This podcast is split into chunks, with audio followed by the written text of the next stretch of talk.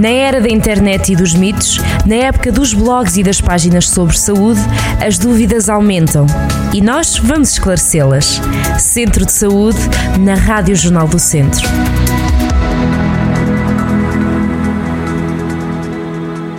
Sejam muito bem-vindos a mais um Centro de Saúde. Desta vez vamos falar sobre a exposição ao calor com a doutora Rita Esteves. Ela é médica interna na USF Viseu Cidade, que fica no prédio alto da Caixa, aquele uh, edifício por todos nós conhecidos, uh, conhecido aqui no, na cidade de Viseu. Doutora Rita, bem-vinda aqui ao Centro de Saúde. Como é que está? Olá, tudo bem? Hoje está muito calor, portanto acho que vai ser muito útil esta nossa conversa. Isso mesmo. Ó, oh, doutora, eh, pergunto-lhe, porquê é tão importante o cuidado com a exposição ao calor? Bem, para, perceber, para obtermos uma resposta a esta pergunta é muito importante percebermos que o nosso corpo precisa de se manter entre determinados valores de temperatura para conseguir manter o seu normal funcionamento. Esta regulação térmica ocorre a nível central, ou seja, numa área do nosso cérebro chamada hipotálamo, e num humano saudável, geralmente a temperatura vai oscilando entre os 35 graus e meio e os 37 graus.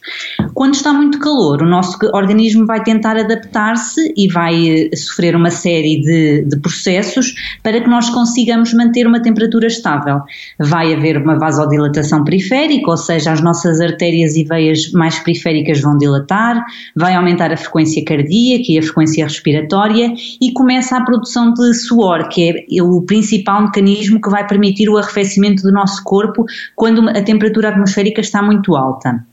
O que acontece quando os níveis de umidade também estão muito altos é que o nosso suor não vai conseguir evaporar tão depressa como aquilo que nós desejaríamos. E, portanto, quando acontece uma umidade relativa de cerca de 90%, a evaporação do suor vai parar completamente e o nosso corpo vai começar a perder a capacidade de regular a temperatura corporal. Esta vai começar a aumentar, nós vamos começar a suar cada vez mais e isto pode levar à desidratação, a danos irreversíveis em vários órgãos e pode mesmo levar à morte. Ó, oh, doutora, mas eh, nós, enquanto sociedade, somos todos vulneráveis eh, ao calor igualmente, ou seja, o calor faz-nos a todos mal da mesma forma?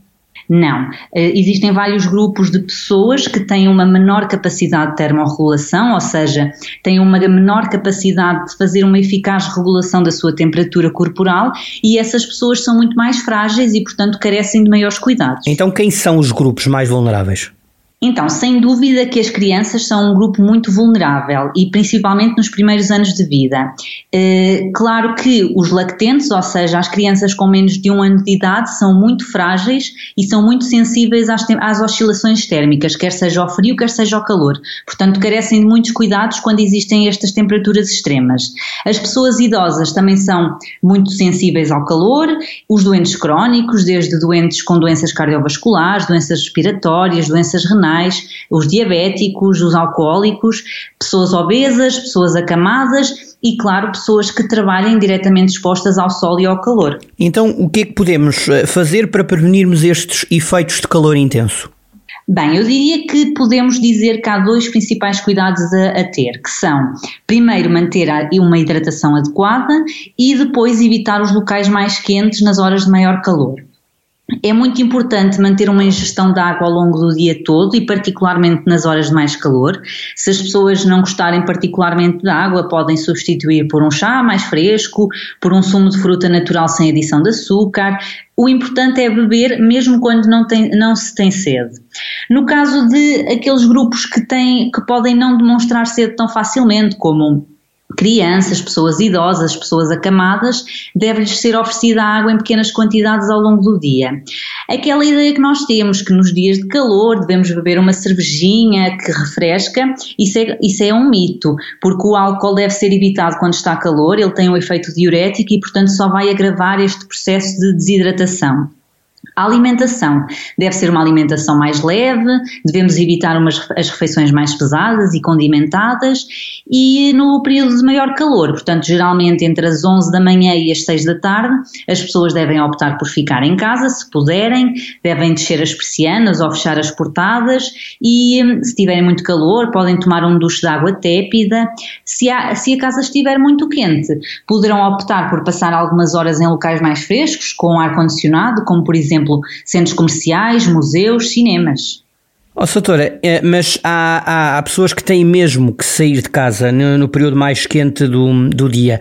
E essas pessoas, cuidados é que devem ter?